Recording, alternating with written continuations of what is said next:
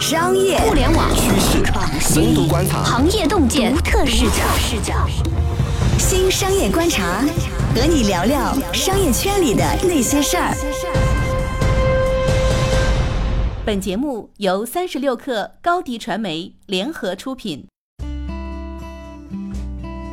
大家好，欢迎收听这一期的新商业观察，我是老马马金南，我是三十六克的深度报道主编杨轩。嗯，轩轩，呃，到了年底了哈，我们也盘点盘点啊。我发现啊，今年除了 AI 特别火之外，好像很多的企业都在纷纷的探索线下零售这个市场，貌似感觉啊，这是一个大风口，而且大钱已经都进去了。不止很多企业吧，嗯我觉得很多很多行业里很有名的人，嗯然后都已经跳进了这个行当。然我听到了很多以前耳熟能详的名字，嗯比如说严立明嗯是以前阿里聚划算的总经理，比如说吕广瑜，他是以前大众点评的 COO，嗯还有什么就是以前的各种行业的就是互联网企业的高管，比如说像那个去哪儿的创始人庄晨超。对他好像是最早点起这个战火的。他倒不是说点起战火，他当时是今年年初的时候，他去做线下的便利店了，嗯。大家都非常惊讶，因为而且当时呢，我觉得是这样，当时阿里其实也在说什么，呃，线下的无人的超市，嗯。但实话讲，我觉得那个还非常的概念性，嗯。就是我们当时都会都会觉得说这个实施起来其实非常的难，因为阿里提新零售这三个字儿提了很长时间了。嗯嗯，但是我们觉得其实只是噱头，因为它中间有很多实现上的难点，它没有办法突破。嗯。但是张晨超去做这个，人家是做事儿的人，嗯。他就是去开一个便利店，这个便利店可能比如说你会让你下个 app，嗯。能给你送货什么的嗯，他没有特别高科技，但是那个人就是实实在在的在做生意，会觉得说这个是一个巨大的机会。嗯然后后来回过头来，我们到一年之后，我们来盘点这个事情嘛，我觉得其实一个巨大的原因，其实是这帮互联网人其实已经深刻的认识到了说，线上流量没有什么搞头了。嗯但是线下这个市场其实还非常空白，所谓的流量就是人流嘛。嗯那你在线上其实就是什么访问量这种，但线下就是人来你的店里，然后购物，然后浏览这些东西都是实实在在的，也是，对吧？也都是人。嗯，但是要想和传统的线下零售去竞争的话，你需要在人、货、场这三个角度都要做一些新的改变才可以，否则的话怎么和他们拼呢？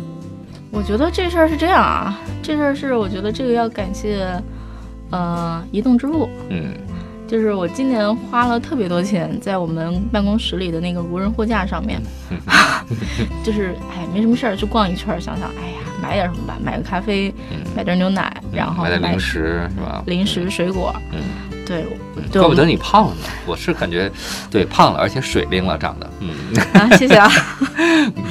对，所以我会觉得说，你与其说它是一个巨大的技术上的进步，嗯你也可以这么说哈，的确是这种移动支付让这个事儿，还有微信小程序让这个事儿变得特别的方便。嗯但是同时呢，我觉得它也是一个模式创新，就是三十六氪一直在提新商业嘛。什么叫新商业？我觉得就是背后两大动力，就是你你要么是技术进步推动了你有一个巨大的跳跃的跳跃式的进展发展，要么是资本，对啊，有一个疯狂的增长，嗯然后最后就会呈现出这种，嗯、比如说非常短的时间里时间内有非常高增长，有一个大的爆发。嗯，催生出一个新的业态出来，吧对对对，然后改变你我的生活。嗯你无论是从过去的什么滴滴，嗯嗯、美团、饿了么，然后到那个什么今日头条，然后其实都是这样的。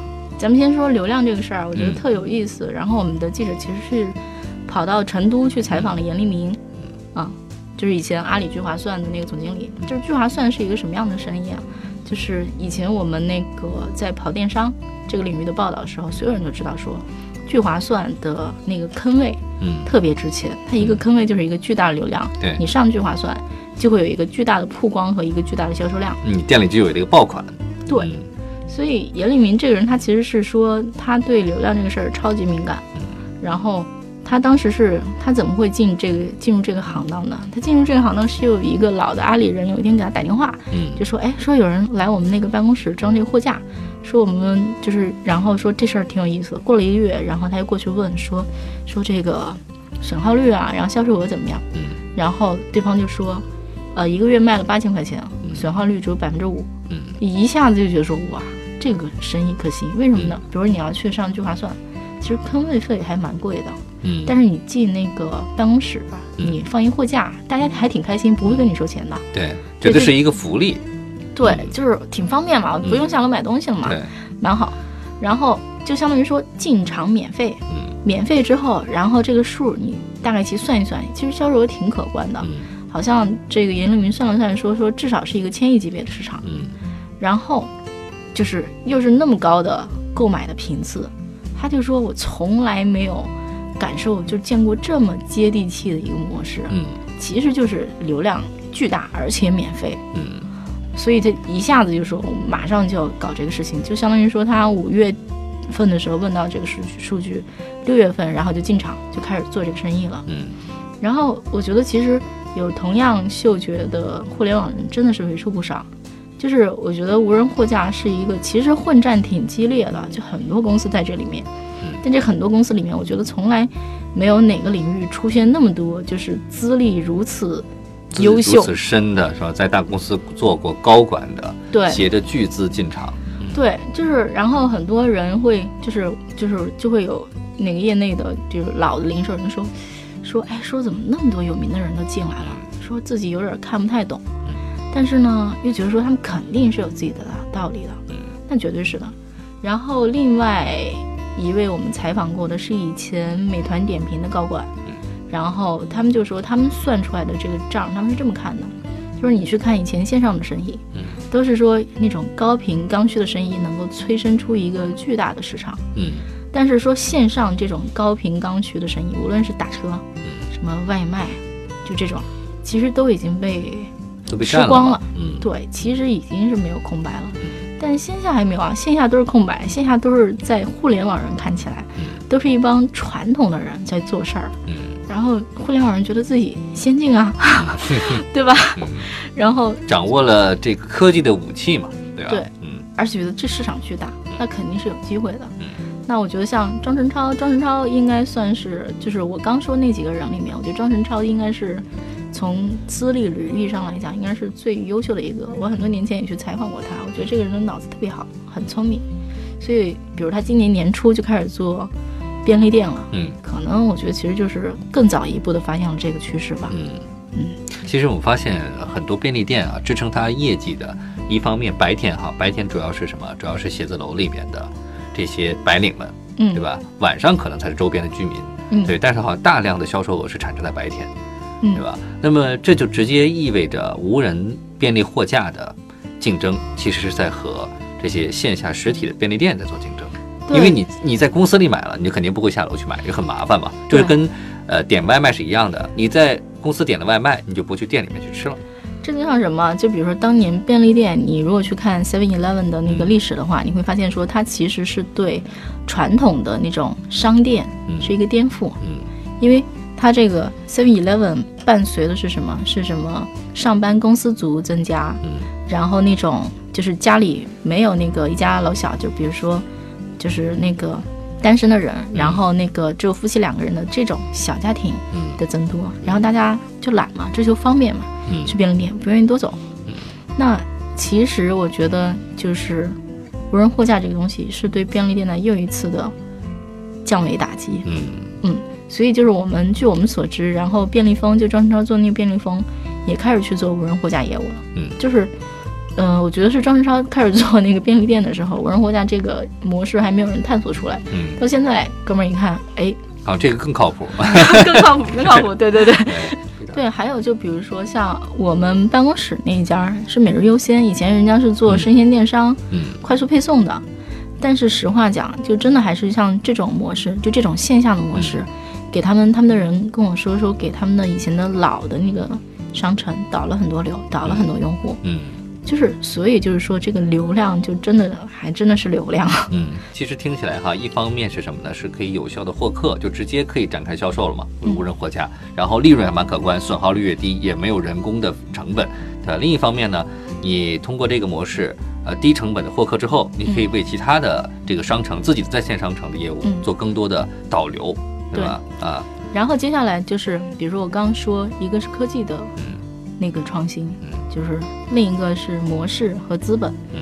那我觉得其实无人货架或者说线下的这种线下零售吧，现在一波互联网人进来，一个特别明显的趋势是说他们动作都特别快，嗯。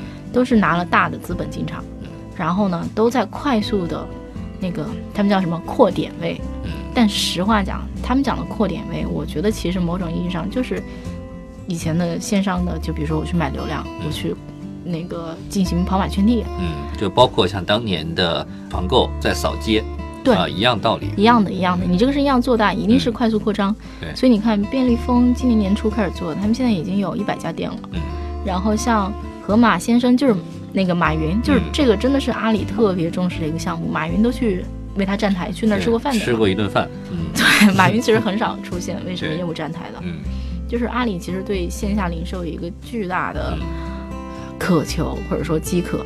现在连那个腾讯都进场了，腾讯是刚刚的消息，然后他们，嗯、那个永辉超市已经停牌了，嗯，他们说中国的永辉。嗯对，嗯然后买了永辉旗下一个子公司百分之五的股份。嗯实话讲，就是之前媒体报道说的是说腾讯在入股永辉旗下的那个叫，呃，超级超级物种吧。超级物种，嗯，对，超级物种。因为永辉一向是以生鲜，然后食品，就这些东西是它的强项。嗯因为，呃，电商行业啊，在经过好几年的探索之后，嗯然后他们发现说，生鲜这个产品这个品类其实是很难颠覆线下的，大家就是会去线下买，线下就是更、嗯这个生意模式就更好，就是更适合买生鲜，很难说在线上买捆葱，对吗？因为我真的是全全程跟过他们，他们嗯效率真的不行的。嗯就这个生意，你用电商放在仓库里，然后人家再给你下单，你再包几个果子，层层包裹。嗯，也就是说，这个事儿还是要依靠实体的线下的零售的店。其实我们刚才无论说的是说便利店，嗯还是说无人货架，还是说生鲜超市，其实都有一个共同特点，它很难被线上取代和颠覆。嗯就是说哪儿那么多什么线上，其实真的不是万能的。嗯我觉得互联网巨头，你看现在无论是阿里还是腾讯，我觉得都深刻的认识到了这一点。你指的是一个纯线上的电商的生意，对吧生鲜生意，而不是说说这个依托于线下的零售的店，对吧？呃，但是从个人行为上来说，其实我现在越来越多的买生鲜也是通过网上买，我觉得也还是很便利。我也是，我经常用那个京东到家，然后帮我去沃尔玛和永辉对，去买东西，但是它很方便那个他那个店还是那个店，还是在那个地方。就是他一定是有一个线下的实体店的。呃，但是有一个我没有关注过哈，我也没有仔细研究过，就他们的配货，就这一部分配货，比如生鲜的配货，它是呃相当于是在他们店里完成的，还是在他们的呃仓储区完成的？目前我问的帮我送货的小哥都是在嗯店里完成的。就直接在店里完成？对，没错。哦，嗯如果从仓里完成的话，很麻烦的。呃，我去过那些生鲜电商的仓，它因为一般来讲都是在北京郊区有仓，嗯。然后在什么，然后一般来讲都是在你下好订单之后，他在他那个仓里帮你大概起配好，嗯。再放到他们那个点儿，在他们那个点儿再帮你弄过来。实话讲，我觉得挺，就是真的就是门店就是现成的仓库，那货都陈列在那儿，你不需要那个从仓里再发过来，它它是、嗯。它整个链条是不顺畅的。嗯嗯，我觉得这也是为什么当年那个阿里会入股苏宁的一个原因。嗯只不过实话讲，我觉得阿里提新零售，还有什么苏宁当年说那个线上线下融合，嗯实话讲都没有真的做出起色，嗯，没有什么太大的动静，嗯就是没更多停留在概念上。没有让大家产生一个强烈的感受，就是说，哎，这样真的很很方便，我愿意改换门庭去用这个东西。嗯，就没有和大家生活直接联系起来。对吧，没错，今年很明显，对吗？嗯，今年都感受到对今年开始了。对，像我们知道，像那个河马先生他们去那个拿店，其实都还是挺大手笔的。对，而且速度非常的快。对对对对，没错。嗯刚才呃，我们提到无人货架，我想还再回来再聊两句。就是刚才你提到了很多资本进入，大佬进入，嗯，对？吧？呃，媒体也在看，对呃，资本也在看，嗯这就直接面临一个问题是说，未来一定会在这个领域有一场必然爆发的战争。那么，因为它的进入门槛相对是比较低的，就是当年的、呃这个没错呃 O to O 最火的时候，大家扫街嘛，扫商铺嘛，对吧？嗯团购嘛，其实门槛是比较低的。第一个拼速度，嗯第二拼钱，嗯第三个拼执行力，嗯对吧？那么，但是门槛摆在那儿，因为你谈合作嘛，其实合作谈起来相对比较容易。对于很多公司来说，对于他们的行政来说，有需求，有需求，需求明摆在这儿，你帮我解决了需求，很开心，很满足，对吧？可能到未来大家都去争抢这市场的时候，可能就会变成我需要补贴了，对吧？我可能会要给给你这公司，对吧？这个货架有可能，非啊常有可能。做补贴，对，也很有可能会产生一个价格战的问题。嗯，我觉得这事是这样。我觉得你看的这个东西是细节，嗯我觉得看事儿还是看那个大的思路，就是说有没有这个需求，嗯这需求有，而且刚需高频，嗯所以我觉得这生意一定有的做。然而，而且我觉得中间其实有很多人问过我啊，就过来讨论说说说你怎么看这生意啊？说这个是不是货品损耗率其实很高啊？你这生意这账是不是算不过来啊？我觉得这都想太多了。就现在这一场仗还是点位之战，嗯就是先进去，我先进去，先把这个地方占住。然后，而且我觉得它，因为它背后有一套的那种配送物流，所以它其实是要形成一定的网点密度。嗯，你形成一定密度之后，你效率才会提提高起来。对对对，你送货比较顺嘛，我一趟，然后我这一路上好多家，我就嗯一、一一气儿全给送完了。嗯，对就这个生意模式我是不质疑的，我就我是觉得没有问题的。我是觉得可能下一步我们会看到这个场景。没问题。对对，嗯，其实这个也好，对于很多 办公室人群来说也是很方便的嘛，对吧？也还能还能便宜一点，也也蛮不错的。嗯，可能会这个可能会变成给公司行政一些补贴。嗯，是 对一种补贴，而且还会看到，呃，线下的一些呃超市啊、便利店，可能也会因此会受到一些波及和影响，他们也要去谋求新的发展的路径，要不就参与这场战争，要不就是什么呢？是用创新的办法，用科技，然后呢改善它现有的体验。一定会。嗯就比如说哈，真的，自从我们办公室有那个呃货架之后，我其实就很少去楼下俩便利蜂买东西了。嗯但是呢，有的时候也会去，比如说我买的某些东西，因为货架其实是一个相对比较容易运营的嗯东西，因为它的 X SKU 很少。对，然后比如它一个牛奶，它就给你一种选择或者两、两种选择，它没有更多选择了。嗯然后其实我觉得它的定价也会稍微高一点点。嗯然后当我觉得说，哎，有的东西我在这儿买不到，嗯那我会去那个便利店买。嗯便利店有些什么东西，比如说它有一些自制的什么面包，嗯它有一些什么午餐、午餐、晚餐，就是那种热乎那种东西，嗯其实是这个现在无人货架没有的，我就会去买。但实话讲，我觉得未来很有可能会演变成，比如说现在便利蜂它有那种小份儿菜，嗯就一小份儿，比如说你自己挑两个小份儿菜，你挑一盒米饭，其实就是一个、一个快餐了。嗯然后，而且它那个存放，它其实就是放在一个热的柜子里面，让你自己在那个店里去拿。嗯，我觉得那个那个柜子完全可以就直接平移到无人货架，对，可以直接放到办公室场景里面。还有就好像。有人在做什么，呃，但具体企业我就不说了哈。有人在做呃自动炒菜机，嗯，对吧？放也放 放在办公室里面，或放在这个写字楼里面，对，相当于呃它已经做好了，然后它可能是一个呃半熟的一个状态。然后你你你可以选择什么微辣呀，什么可能口味，然后一按，然后出来，然后炒，很快，可能据说可能呃不到十秒钟啊，一份饭就出来了，对吧？嗯自己要炒啊。呃，机器本身竖在那里，然后机器在炒嘛，你不用炒。哦，这样吓死我了。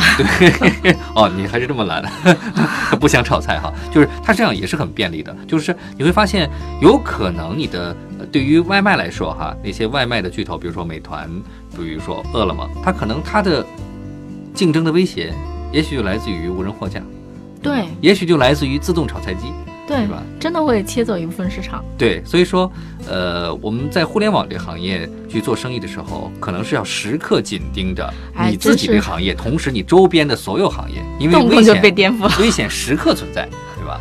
嗯，不过我们说那么多互联网人厉害的地方，嗯，我觉得其实也是，我觉得现在就是他们这个生意啊，从比如说年初到现在，大概其实都做了半年一年的。嗯呃，我们再去跟他们聊，会发现说，其实他们经常还是会认识到说，那个互联网人在做这件事情上是有自己的短板的。嗯，有些基础的东西，他们可能都要从头开始补课。嗯举个例子，比如说像在线下零售，其实是会把最畅销的东西放在最里面，嗯这样就比如说生鲜一般都放在超市的最里面，嗯然后吸引你走到那里面去，一路路过，你可能就会买很多东西。嗯然后这可能其实是线上超级的常识。嗯，但是互联网人就会觉得，哎，好惊讶。比如在电商里面是会把最畅销的东西放在首屏首页，对吧？嗯，然后你一看到，然后就买了，然后大家全都看到了，量特别大。嗯，它逻辑还是不太一样。对，线上线下的购货的这个逻辑不一样，就摆包括呃铺货摆放的逻辑也不一样。这堆头摆在哪儿，然后呢，在结账的时候你摆什么样的东西，对吧？还都这个逻辑都是不太相同的。嗯，还有什么单品管理啊？嗯但这些东西其实实话讲，说难也难，说不难也不难。嗯其实是像从七幺幺搞到现在，嗯然后像中国已经出现了一批民营的本土的便利店，其实还是有一些人才储备的。嗯所以我们其实能够看到，就是嗯、以前的线下零售的很多人，嗯也在这一轮的躁动中感受到了说，哎，我可能要跳跳槽。嗯嗯，然后这个感觉以前这个行业其实是冻土，嗯，就是说就是板结在一块儿了，现在感觉说，哎，有些开始松动了。有些新的东西出来，嗯然后那我是不是要去加入这个新的大潮里面？嗯所以你能够看到说，其实现在我们在讲的这些店，比如说无论是便利蜂也好，或者是什么也好，他们其实的他们的团队组成里面，都有一部分人是以前传统零售行业，嗯。呃，或者说什么传统的品牌方，嗯。来自这些地方的人，他一定不是一个单一的互联网军团，嗯，他一定是一个融合的这么一个一个。综合体，其实跟电商的、呃电商啊纯电商发展的时候一样的，就是它的物流啊，物流的负责人一定来自于传统的物流的专家，基本都是这样一个方式，因为你不可能纯靠着呃码农、对产品经理，对对吧？运营就线上运营这些人来撑起整个的一个与线下相关呃与线下生意相关的一个大的一个生意，这是很难的。对对，没错，我觉得其实对大家来讲都是个好事儿，就相当于说，传统行业的人，嗯然后在这一轮新的爆发和增长中，他们的个人价值也得到了体现。对他们进到了新兴的，我们叫所谓的新的行业、新的商业业态或新的互联网行业业态里面，他们参与了这个行业的改造，也可能他会再会流回到传统行业，再去改造传统行业，对吧？这样的话，促进其实新商业和旧商业一个很好的一个融合。对，嗯没错，我觉得中国其实还是说，就是互联网发展十几二十年吧，嗯，到现在我觉得也的确是到时候该说到那百分之七十的市场里，嗯因为线下真的是大概有百分之七十的市场是没有被改造过的。嗯嗯，好，今天呢，我们聊了聊线下的便利店，啊，聊了聊无人货架，以及所谓的新零售，新的零售对这个整个行业带来的呃新的影响，以及我们展望了一下未来可能会发生的哪些新的场景。嗯，然后走向线下，可能是一个大的思路。嗯，然后补贴大战有可能就要爆发了。嗯，嗯，好，感谢您收听这一期的新商业观察。如果您喜欢我们节目呢，就请点击评论、转发或者点赞。或者也欢迎下载三十六课的 APP，我们现在正在进行呃打卡活动，打卡有奖哦。好，我们下期继续聊，不见不散，再见。拜拜。